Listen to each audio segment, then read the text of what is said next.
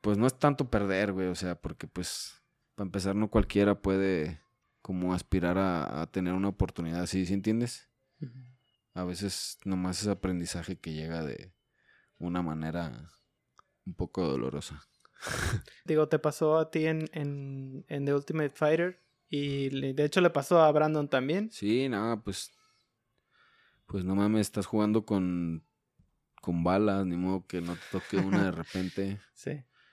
No puede morir a besos quien mata a puñaladas. y- ¿Qué onda? ¿Cómo están? Bienvenidos aquí con Carlos. Aquí se habla de todo y con todos, en donde los invitados comparten sus opiniones y experiencias con la intención de que tú aprendas algo nuevo. No olvides suscribirte al canal de YouTube o si lo prefieres, sigue el podcast en tu plataforma de audio favorita. Bienvenidos aquí con Carlos. Hoy estamos aquí con Macio Fullen, peleador y entrenador de artes marciales mixtas. ¿Qué onda, Macio? ¿Qué onda, carnal? Pues acá andamos. eh, vamos a echar la platicada un poquillo de. Pues de mi carrera, ¿no? Y. Y pues de lo. Pues no sé, de lo que quieran, de lo que les interese saber acerca de mi carrera como peleador y, y en parte también como coach. Chingón, güey. Sí, güey. Oye, empezaste, bueno, platicaste en una entrevista que tu mamá fue la que te metió a entrenar Simón. MMA. No, no, MMA. Ella me llevaba al taekwondo cuando yo estaba morrito. Ah, taekwondo. Simón. Mi papá, pues, era el que se hacía cargo de cubrir, eh, pues, los gastos, ¿no? La mensualidad, el uniforme. Y ella me inscribía siempre a los torneos de combate. Porque hay dos, dos disciplinas. Puedes hacer como las catas. Hay una competencia donde hacen las catas. Y está la otra que es de combate, que pues ya es más real, pues. O sea, kata es nomás, es Como sin las golpear. formas, como que hacen las formas, así como, como diferentes técnicas en secuencia. Órale. y pues califican como pues como cuando bailan las gimnastas, o sea, califican como la forma y todo eso, o sea, ¿sí entiendes?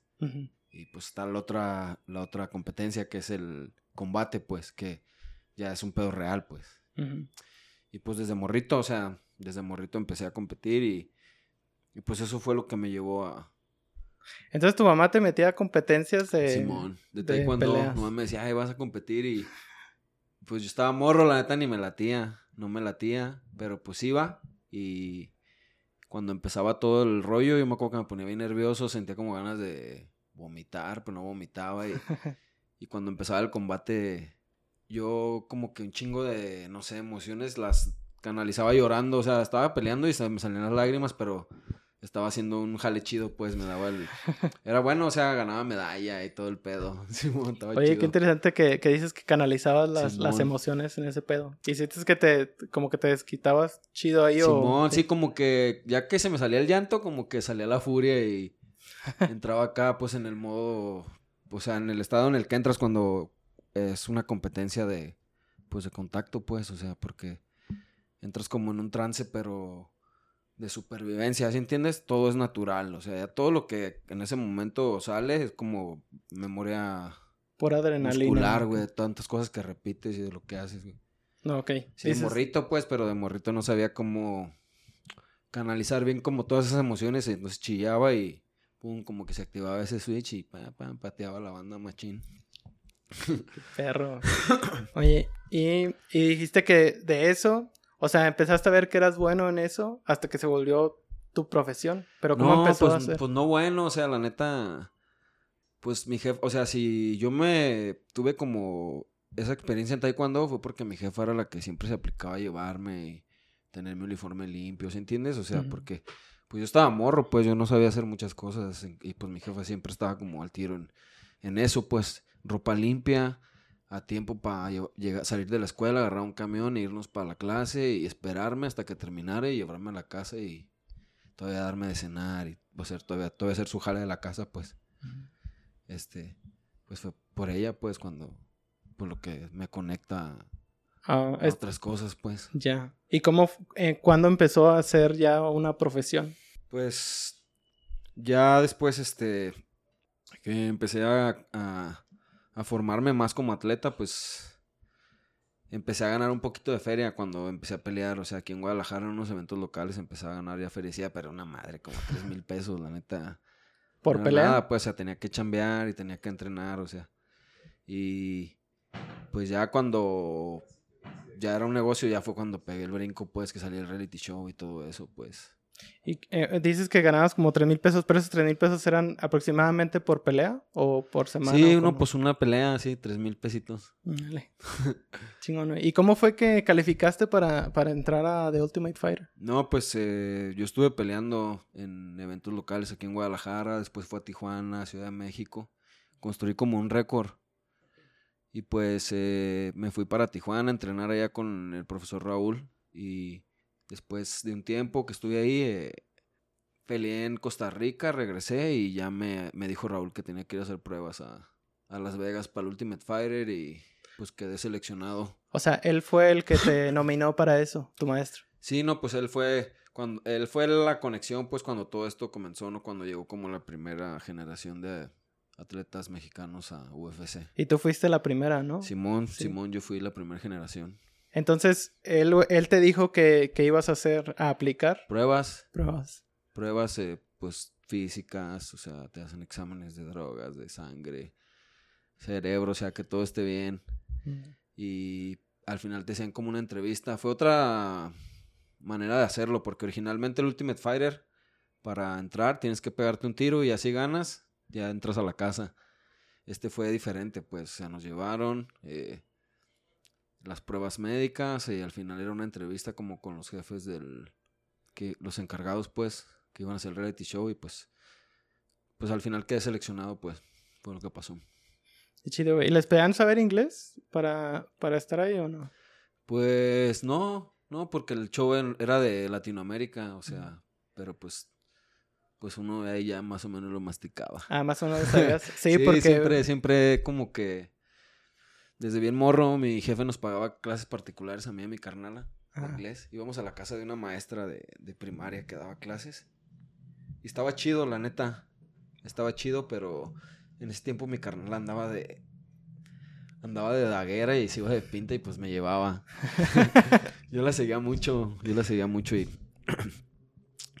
pero aprendí unas cosillas ahí con ella y ya después pues como que siempre en contacto con cosas en inglés y sabía, sabía un poco, Qué chido. pero pues sí, o sea, la neta es que La llevas dos, pues tres. ahí ya le llevaba dos, tres. Ahorita ya un poquillo más, pero sí.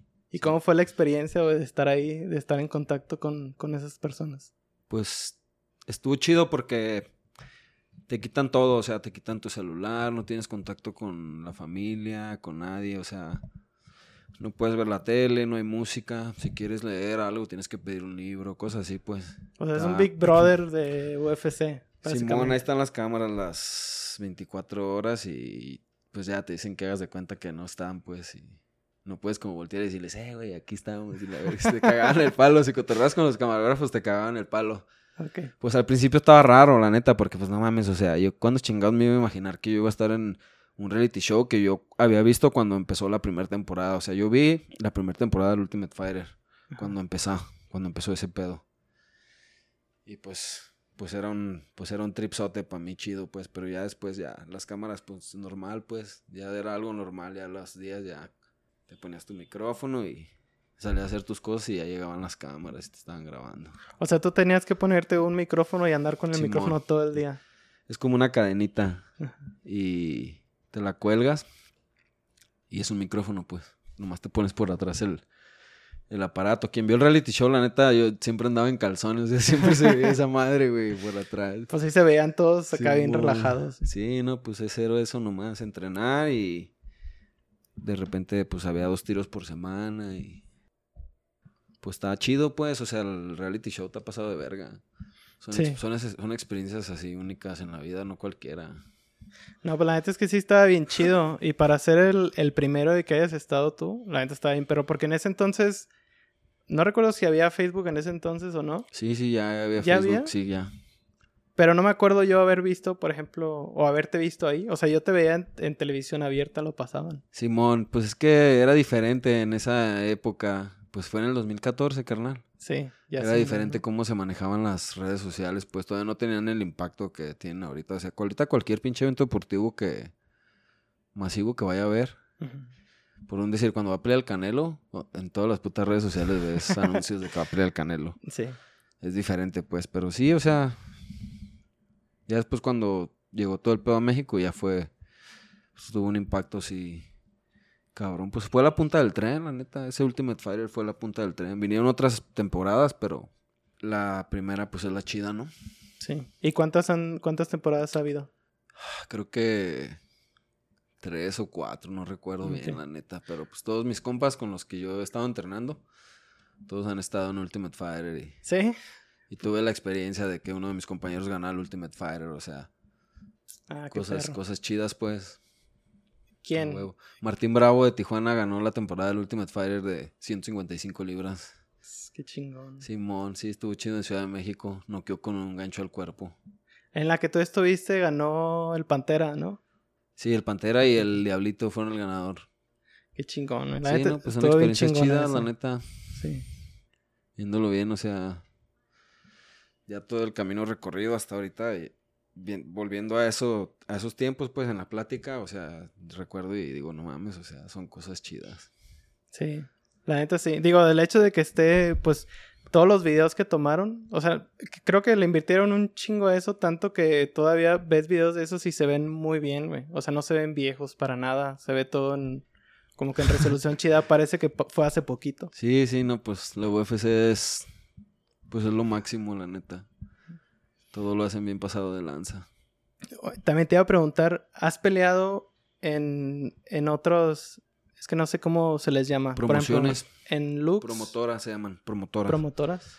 Simón, estuve peleando en Lux, recientemente Lux, ahora para, para otra compañía que se llama Fury y también estuve para una que se llama Brave. He estado así en varias, UWC, o sea, pues es un camino ya así de muchos años, pues, de como desde 2007, por ahí empecé. ¿Y esos son como preámbulos para pelear en UFC o son cosas distintas? Tienes que construir tu récord. Cualquier peleador que quiera tener una oportunidad en UFC tiene que hacer un récord y, y pues que el récord tenga validez, porque las personas que están encargadas de ver el récord de los muchachos, pues ellos ven las peleas, ¿no? Porque pues todo está documentado en YouTube o sus redes sociales es más fácil de tener acceso a, a ver algo, ¿no? Sí, o sea, si quieres buscar como la información de un peleador, su Instagram, pum, y pues ya ahí ves videos y todo. Y pues es eso, ¿no? Construir un récord y, un buen manejador, un buen gym y seguro, seguro, chambeando duro, tienen su oportunidad. Chingón. Y ahorita estás de, digamos, trabajando en Tijuana. No. O en Las Vegas. Estoy en Las Vegas, sí. Ok y supe que tenías en Tijuana un, un campamento, ¿le decían? Sí, yo estuve en Tijuana un tiempo del 2014 al 2020. Y ya después por... Eh, pues por razones personales y, y, algunas cosas ya no funcionaron igual, pues ya nos decidimos este partir de Tijuana y nos movimos para Las Vegas ahí con Brandon, mi compañero Marcelo y yo, y es ahorita donde estamos ahí en, en Las Vegas, estuvimos un tiempo entrenando en Kansas. Y también hubo unas broncas y pues ya no pudimos entrenar más ahí. Sí, sí, o sea, han pasado un chingo de cosas, pues, pero pues la la bola sigue girando, la neta, este pedo no se detiene en cualquier cosa de la vida, la neta, no solamente en lo que yo hago, o sea, todos pasamos por situaciones, problemas y, y vale verga, o sea, está culero, pero pues también tienes que pensar que esta madre, pum, pum, pum, sigue, sigue, sigue. Y, si te quedas en el pedo, en vez de estar, eh, chale, qué pedo, mejor hay que buscar una solución, movernos, ir para adelante. Y si no funciona, pues se le da vuelta. Y así es este jale, carnal, así ha sido siempre. Buenas y malas, pero siempre para pa, adelante con todo este pedo de los. del cambio de campamentos que hemos tenido, pues. ¿Y conociste tú a, Brandon ahí en, Tijuana o en Sí, desde el 2014 que yo llegué a Tijuana, yo ya pues tenía una relación con Brandon, no como ahorita pues, pero pues él estaba en el gimnasio, yo también, entrenábamos. ¿Él ya había salido de su temporada de Ultimate no, Fighter? Yo, yo, yo fíjate, yo estuve primero en UFC que él y ya después él entró al reality show de campeones y pues ya no pasó lo que pasó con el Pantoya, que salió y sí, pues empezó a hacer su carrera en UFC. Y después de una pelea de Lux, me invitó a irme con él a Las Vegas. Y ya fue cuando ya empecé a trabajar con él ya más personalmente. Eso fue como en el 2020. Fue, fue cuando peleó contra Royval. Entonces tú eres parte de su staff, se puede decir. Sí, yo soy parte de su campamento. ¿Y qué, qué, te iba a preguntar eso también? Este, ¿qué roles tienen, por ejemplo, las personas que están junto contigo cuando estás peleando? Este, que generalmente son, no sé, cuatro o cinco. ¿Realmente qué rol tiene cada uno de ellos? Pues son coaches, todos son coaches. Es un coach de lucha, un coach de jiu-jitsu, un coach de muay thai. Y pues no sé, tal vez eh, un coach de MMA. Esto era lo que llevaba esta vez Brandon en su esquina. Llevó un coach de lucha, Israel Silva, al coach Héctor de Jiu-Jitsu, al Crujoya de Muay Thai y el coach de MMA Sayif. Okay. ¿Y tú representabas a...? Yo, yo estaba con él, en, o sea, yo estuve con él todo el campamento y, mm. y estuve como coachándolo en el lado del boxeo. Estuve trabajando con el profesor Capetillo porque pues yo como siempre estoy tratando de ayudarle como en el gimnasio, en lo que se pueda. Yo sé que estoy más grande que él y así, pero a veces, no sé, luchamos, hacemos sparring. Y pues esta vez el capetillo me dijo, no, ir aguanta. Mejor ayúdame para que estés al tiro y, lo, y le tengas que, lo que le tengas que decir en la pelea y así. Pero pues bueno, al final no estuve en la esquina, estuve nada más ahí en el vestidor con él ayudándolo a calentar, pero pues todo salió todo salió bien, o sea, todo, todo se conectó y todo fluyó chido y ahí está.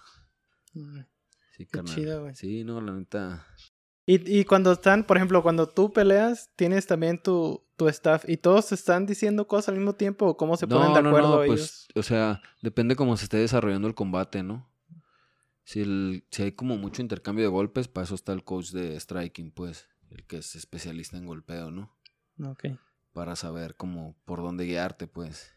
Y aparte, siempre todos los peleadores entran a pelear con una estrategia, no crees que van como a lo pendejo, ¿no? O sea, yo voy a pelear contra un güey que, no sé, es una, un ejemplo, ¿no? Que es bueno con las manos, entonces yo tengo que tratar de derribarlo porque tal vez yo no soy tan bueno con las manos, ¿entiendes? Y esa es como la estrategia. Hay veces que uno no está bueno arriba, el otro sí, pero el otro es bueno derribando y el otro tiene que estar al tiro de eso y Así, o sea, así es como se arman los, los tiros. No, no, me imagino estando arriba como en el combate y, y pudiendo escuchar a, tu, a tus coaches lo que te están diciendo. No, está bien locochón, pero sí se escuchan las voces, claro, Simón. Y pues trata uno de obedecer, pues, pero a veces es, pues es complicado, güey, porque pues, pues estás en el, en el fuego, o sea, en la batalla, pues está el otro güey queriéndote putear y no sé, es un tripsote bien, bien locochón, la neta. O sea, subirte a la jaula y competir, o sea, o sea, boxear, hacer MMA, competir jiu-jitsu, o sea, son cosas que sí están muy intensas. ¿Y, y también hiciste box? Simón. Sí. Sí, tengo una carrera chiquita de box como de cinco peleas. Mm. Entrené un tiempo con Don Chepo Reynoso, aquí en el barrio en Dionisio y la 68. Ok. Y ahí hice mis peleas profesionales, pero antes de eso yo entrené en el Panteón. No sé ni cuál pinche panteón sea, es el que está acá por las cincuenta y tantas. No me acuerdo, no. no recuerdo bien las, las rutas, pero bueno, con un señor que se llamaba don Jorge Zúñiga y empecé porque yo quería pues aprender a boxear al mismo tiempo que estaba haciendo MMA, pues, o sea, hacía MMA y la MMA me llevó a empezar a hacer box.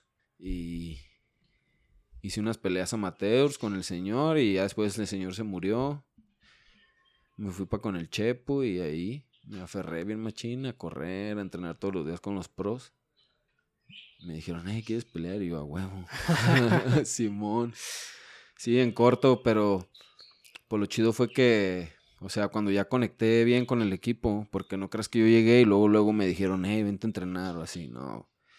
Yo llegué y estuve que ir como seis meses diario, todos los días. Pagaba mi cuota y costaleaba y lo que me pusieran a hacer y sin que nadie me dijera nada, pues porque nadie te pela, güey. O sea, son culeros, güey. No crees que vas a ir y te van a decir, ay, sí, güey, bien hecho. Ajá. Él te mandan a la verga. Entonces es cuestión de acercarte con ellos poco a poco y que te empiecen pues entrenar, güey, entrenar y hacer caso al coach y pues si te manoplean bueno y si no, ni pedo, o sea, lo que te pongan a hacer.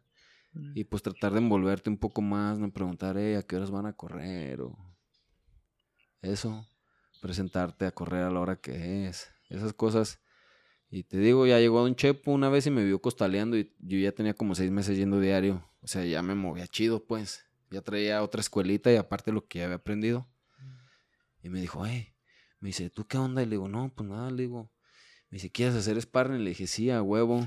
Y me dice, mañana tráete tu goma. Mañana te subimos. Y yo, arre. Y ya a partir de ahí ya no pagué. Ya era un alumno becado. Qué chingón, así. No mames, la cuota era como de 15 baros al día. O sea, la neta no es nada. No es nada de feria. Pero, pues está chido, ¿no? Porque ya me había ganado un espacio. Y ya, o sea, nomás chambeando duro, entrenando con los pros y. Pues el chambear duro fue lo que me abrió las puertas para poder. Esos güeyes me dijeran que si quería boxear pro. Yo les dije a huevo que sí. ¿Y eso hace cuánto fue? Ah, eso ya fue hace un chingo de años. Fue antes de que... Como te- te- 2010, yo creo. Ah, antes de que ya te eh, entraras al... No, al estaba haciendo MMA. Ah, estabas haciendo en ese entonces Hacía los dos. MMA y box. Y entonces, pues, este. Me hice, me hice peligroso, pues. En, en las peleas era eh, por striking, pues. Sabía, el güey que iba a pelear conmigo sabía que yo tenía buenas manos, güey. Pero porque yo hacía box, pues. Qué perro. güey. Sí, güey, estuvo chido, la neta. Hacía peleas profesionales de box y luego hacía un tiro profesional de MMA y así, así fue picando mi piedrita. Y te gusta, digo, te ha gustado mucho, por eso sigues en lo que... Sí, no, claro, ahorita de hecho tengo tres días que llegué y van dos días que voy al box seguido. O sea, siempre voy a mi escuela de box y cotorreo con el profe, con el chepo. Está chido, la neta. Está chido. Y aparte, pues, ellos guachan que uno anda chambeando y ven los logros y pues también les da gusto verte, pues, ¿entiendes? Mm. Y está curada, la neta, está curada la cómo te envuelves en un gimnasio de boxeo, porque pues no es fácil, pero pues ya cuando lo logras y mantienes esa conexión durante muchos años, es algo chingón. Qué perro. Sí, carnal. La Y- neta. Ah, y antes de eso, platicaste que antes de dedicarte a esto profesionalmente, está- querías entrar a, a estudiar una carrera. No, pues me hubiera gustado ser como veterinario, la neta me da un chingo de cosas los perritos. güey. Pero la verdad es que no era bueno para la escuela. Andaba haciendo mucho desmadre en esos años. Chambeaba de noche y mucho cotorreo, mucho desvergue.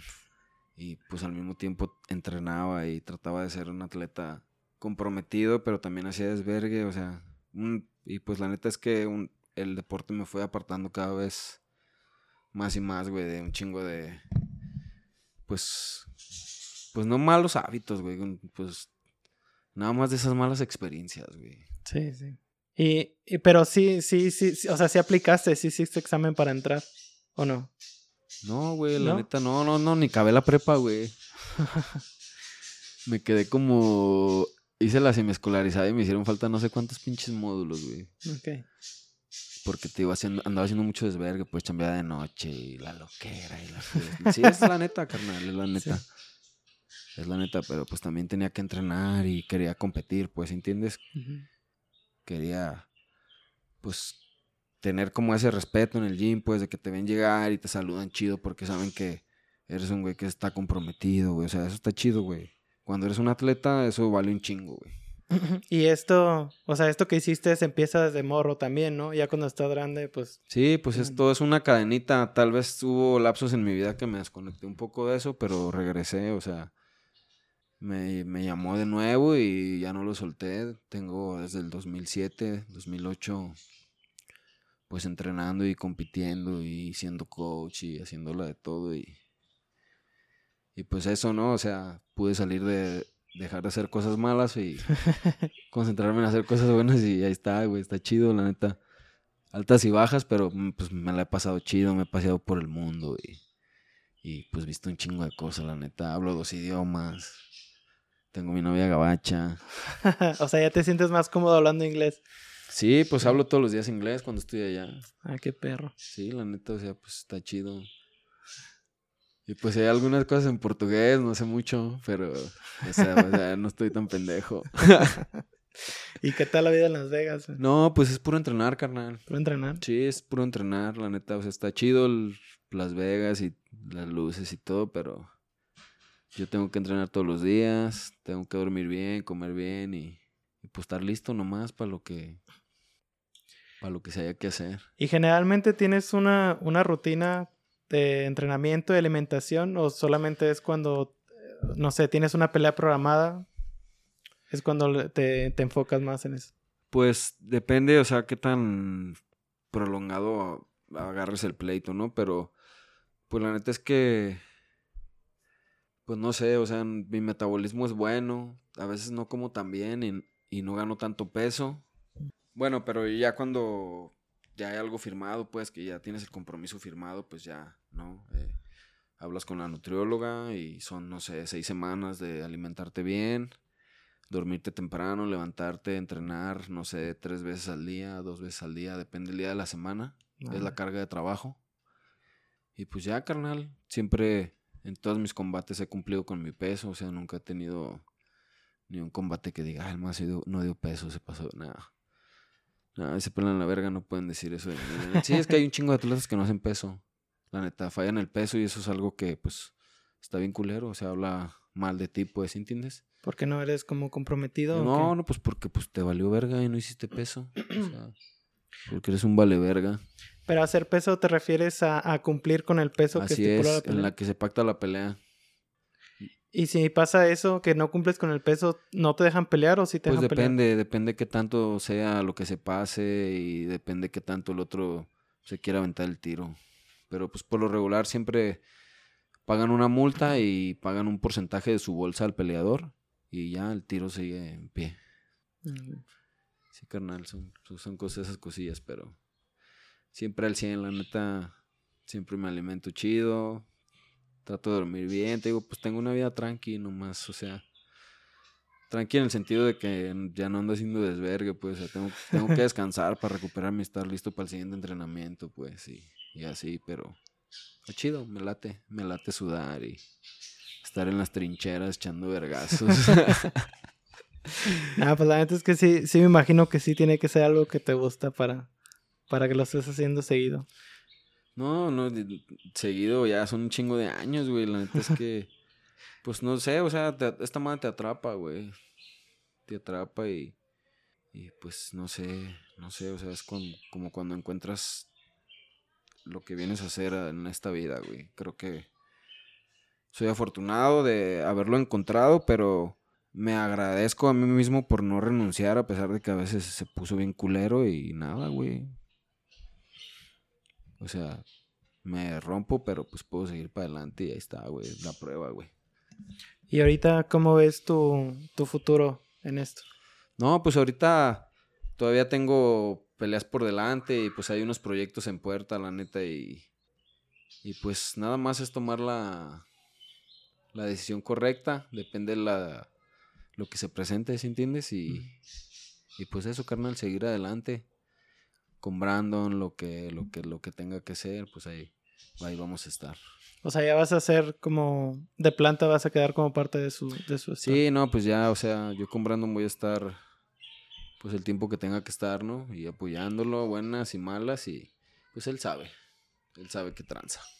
Qué chingón. sí, carnal. Oye, ¿y crees que a lo largo de tu carrera has tenido buena suerte, mala suerte? ¿O crees que no, no depende de eso? No, pues, o sea, pues no sé si existe la buena suerte o no en esto, pero pues solo sé que he tomado las decisiones correctas. Tal vez al principio no parecían que eran las correctas y tal vez me dolieron tomarlas, pero pues ahorita, ya después de todo este desvergue y de todo lo que pasa y, y de que al fin pasan cosas buenas, pues digo, chale, ¿no? Pues son las decisiones correctas y, y pues eso, o sea, no, no creo que eso sea arte nomás, creo que he chambeado duro y he tomado las decisiones correctas y eso es lo que me tiene acá. Ok. Sí, carnal. Chimosca, güey. Sí, güey. Es que estamos en un, en un ¿cómo le podemos decir? ¿Qué? ¿En una cocina? En la cocina del chino. Del chino. de un amigo tuyo de, de aquí del barrio. Del barrio, Simón. Pues ahí invitados por las luces. Sí, carnal. Sí. ¿Y qué te iba a decir? ¿Y piensas volver al boxeo? No, no, pues el box ya, ya quedó atrás. O sea, siempre voy a entreno. Aquí o en Las Vegas con el profe Capetillo. Pero pues ya, no, ya, el boxeo ya. quedó atrás, sí, pero, pero me late practicarlo y me late echar guante, está, está chido, pues, me gustó un chingo, por eso la neta me apliqué bien machín porque me gustaba cada día que iba al gimnasio a entrenar con los pros, decía, no mames, está bien perro. Hay una pinche caricatura japonesa de un boxeador y está bien perro, la neta, eh, así es como la historia de, de cómo yo me involucré con el gimnasio de box. ¿Sí? ¿Cómo- ¿Cuál es? ¿Cómo se llama? No recuerdo, te digo, no recuerdo el nombre, pero este, está curada la neta. Está muy curada, güey. ¿Y qué, ¿Y qué te gusta, güey? ¿Qué haces fuera de cuando no peleas? ¿Qué estás haciendo? Pues hago hikings, güey. Me voy a correr. Eh, no sé, güey, pues ir a comer por ahí algo rico, güey. Mm. Taquitos. Allá en Las Vegas. Sí, pues ando un orizo de tacos, güey. Y aparte yo viví chingo de años en Tijuana, güey, así que los tacos allá son otro pedo, güey, la neta, güey. ¿Sí? Sí, ¿nunca has ido para Tijuana? Pues yo viví en Tijuana, No mames, este, güey. pero poquito, pero la verdad es que no me acuerdo mucho porque estaba morro. No, pues ahí está.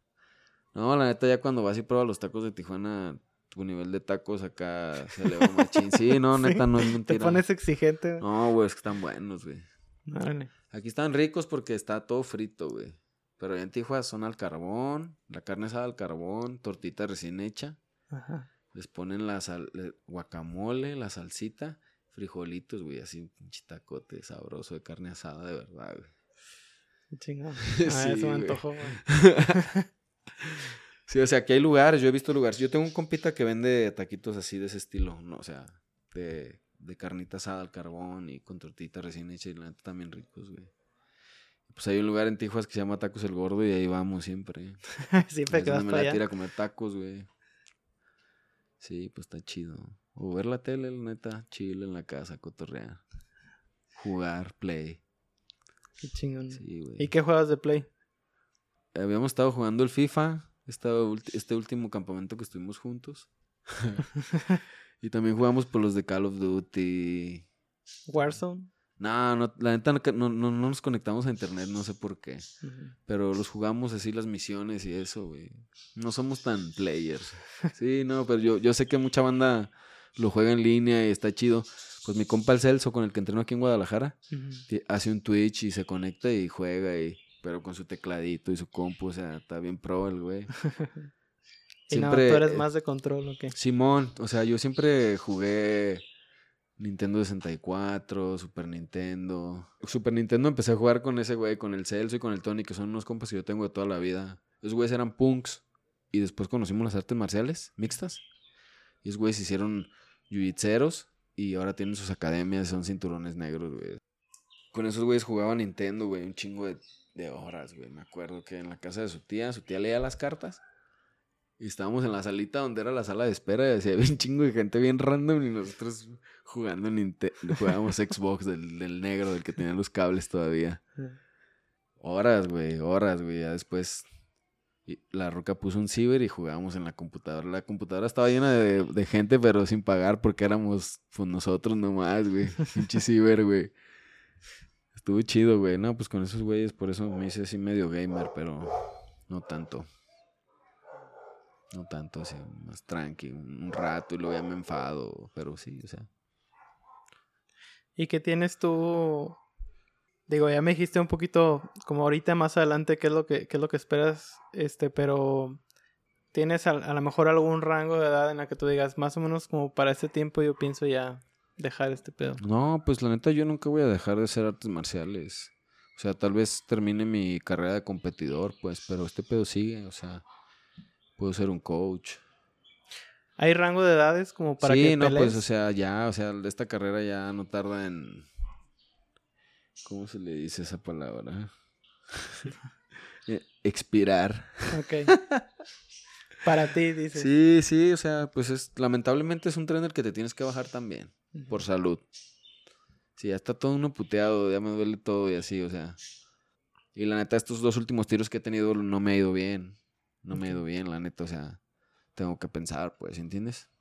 Pero, pues nada, ¿no? Seguir en forma, entrenando y pues, poniéndole el ejemplo a los morros, pues. O sea, ni modo de tirarme la ched y comer y Nel. No, no puedo perder lo que con un chingo de años construí, carnal, la neta, o sea. Tengo que seguir en el viaje, pero en otro asiento. En otro asiento. Sí. Nada, qué chido que lo Sí, ves güey. así. Y de hecho, pues sí, me metí a, a ver tus redes sociales y la neta es que hay un buen de banda que te sigue. Y te, te, se ve que te respeta. Sí, carnal, pues hay un chingo de banda que es bien buena vibra. Y pues también un chingo de banda que nomás se mete a cagar el palo, pero pues. pues, ¿qué le vamos a hacer, güey? No le vengo a dar gusto a nadie, güey. Mi red social nada más es pues una herramienta de trabajo por la cual yo pues puedo tener patrocinadores y la gente que me sigue puede ver lo que hago, güey. Pues ya, güey, que a quien no le guste, pues es su pedo, güey. Y pues chido, ¿no? A la banda que me sigue y tira buen pedo, pues chido. A huevo, sí, pues vamos a seguir echándole chingazos, güey. Pues qué más, güey. Sí.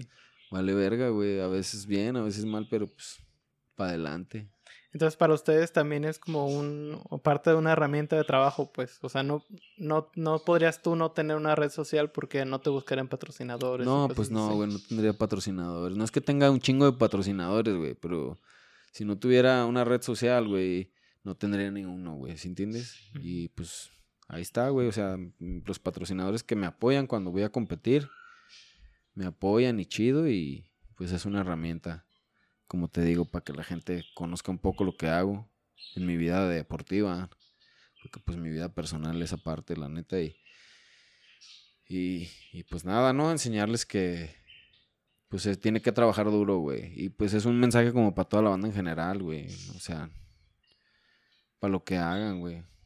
Para tu podcast tienes que chambear duro, güey. O sea, si quieres que quede chido, pues tienes que echarle ganas, güey. Meterle y chambear, güey. Para cualquier jale, güey. Si no chambean duro, la neta, pues no, no va a venir nada bueno, güey. Hay que sacrificar y meterle huevos y a veces no va a haber lo que uno desea, pero pues ni pedo, ¿no? Mm. Seguir para adelante. ¿Y qué, más, qué te gustaría compartir este, con la banda o qué te gustaría platicarnos ya tuyo? No, pues. pues puede parecer que no soy buena onda, pero sí, güey, soy. Soy chido, güey. O sea, pues obviamente. Si no te conozco y eres un extraño, pues sí. Saca de pedo, pero no, soy un güey buena onda y la neta. Siempre. Pues puedo echarle la mano a la banda, ya saben, me pueden pues, hablar en redes sociales, güey. A veces contesto, a veces no, güey, pero pues. Sí, güey, pues no estoy todo el puto día en el celular, güey. Y pues nada, güey, pues, pues eso, güey. O sea, nomás soy un ejemplo de chambear duro, güey. Es eso, güey, lo que, pues que lo, lo que, que lo que demuestro en mi red social, güey. O sea, me la paso chido viajando y así, pero porque chambeo duro, güey. Estuve en Brasil 15 días, güey. Bien a gusto, la neta, güey. En Río de Janeiro, güey. Pero pues, porque chambeo duro, güey. Oye, vi que grabaste un podcast allá también. Me se ve bien machín, güey, ah, güey. Sí. Con mi compa el Víctor ya van dos. Uno lo grabamos en la casa del babo. Estuvo bien perro, se dieron unos tiros de MMA y la chingada y entrevistaban a los peleadores así bajándose de la jaula. Chingón. Y el otro lo hicimos ahí en Brasil, antes de las peleas, con mi compa el Víctor, que también tiene su podcast. Y pues está chido, carnal, la neta está chido, pues venir y platicar un poco la experiencia y, y pues eso, ¿no? Eso, que, o sea, no es, el- hay que chambear nomás.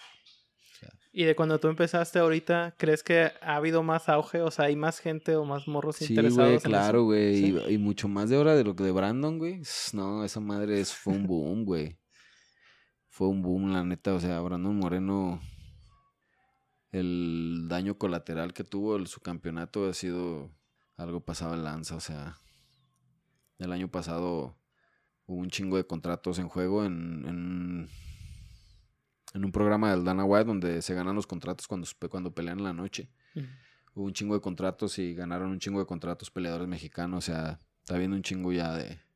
O sea, están volteando a ver mucho México. Sí, no, no, pues los peleadores están ganando su lugar. O sea, Qué chingón. ya va a pelear el Yair por campeonato, ya va a pelear Alexa por campeonato. O sea, si ganan los dos, ya serían tres campeones en la, en la compañía mexicana. O sea, oh, cállate, qué chingón, la neta. o ¿Son sea. diferente división? Sí? Yair es 145 y Alexa es 125. Y pues los dos tienen peleas difíciles, pero pues yo pienso que pueden ganar. La neta. Yo nomás es lo que deseo para la banda que chambea, güey, que le vaya chido. Y si no, ni pedo, sobre la que sigue. No pasa nada, sí, güey. A huevo. Sí, porque pues el ir y pelear, apostarle todo al tiro y perder, o sea, tal vez pierdes, o sea, como, ah, no sé, güey, no sé de, qué manera, como poner la derrota en, para que lo, lo comprendan, o sea, pues no es tanto perder, güey, o sea, porque pues, para empezar, no cualquiera puede como aspirar a, tener una oportunidad así, ¿sí entiendes? A veces nomás es aprendizaje que llega de una manera un poco dolorosa. Digo, te pasó a ti en, en, en The Ultimate Fighter y de hecho le pasó a Brandon también. Sí, nada, pues pues no mames, estás jugando con con balas, ni modo que no te toque una de repente. sí. No puede morir a besos quien mata puñaladas y está cabrón. Sí, sí, a huevo. Oye, y, ahora que estás allá en, en Las Vegas, ¿te ha tocado como trabajar y platicar con personas no solamente mexicanas, sino de otras culturas o de otros países? ¿Cómo ha sido para ti esa experiencia de trabajar con diferentes, culturas? Pues está chido, o sea, en Kansas entrenábamos con eh, pues puros americanos, pero de diferentes como estados y pues como tú dices, ¿no? O sea, tal vez son americanos, pero cada uno tiene su su manera de ser, ¿no? Su cultura. Y pues pienso que cuando uno tiene como ese tipo de interacción, pues con gente que tiene otras costumbres y así, está chido, ¿no? Porque uno pues como que expande más su, su visión de las cosas, pues. Los conoces, conoces un poquito lo que hacen, aprendes, tomas las cosas que crees que te sirven para ti y nada, ¿no? Pues lo vas mezclando en, en, en, ese, en ese, en esas mezclas que día a día tienes cuando interactúas con personas de, pues como tú dices, ¿no? De otros países.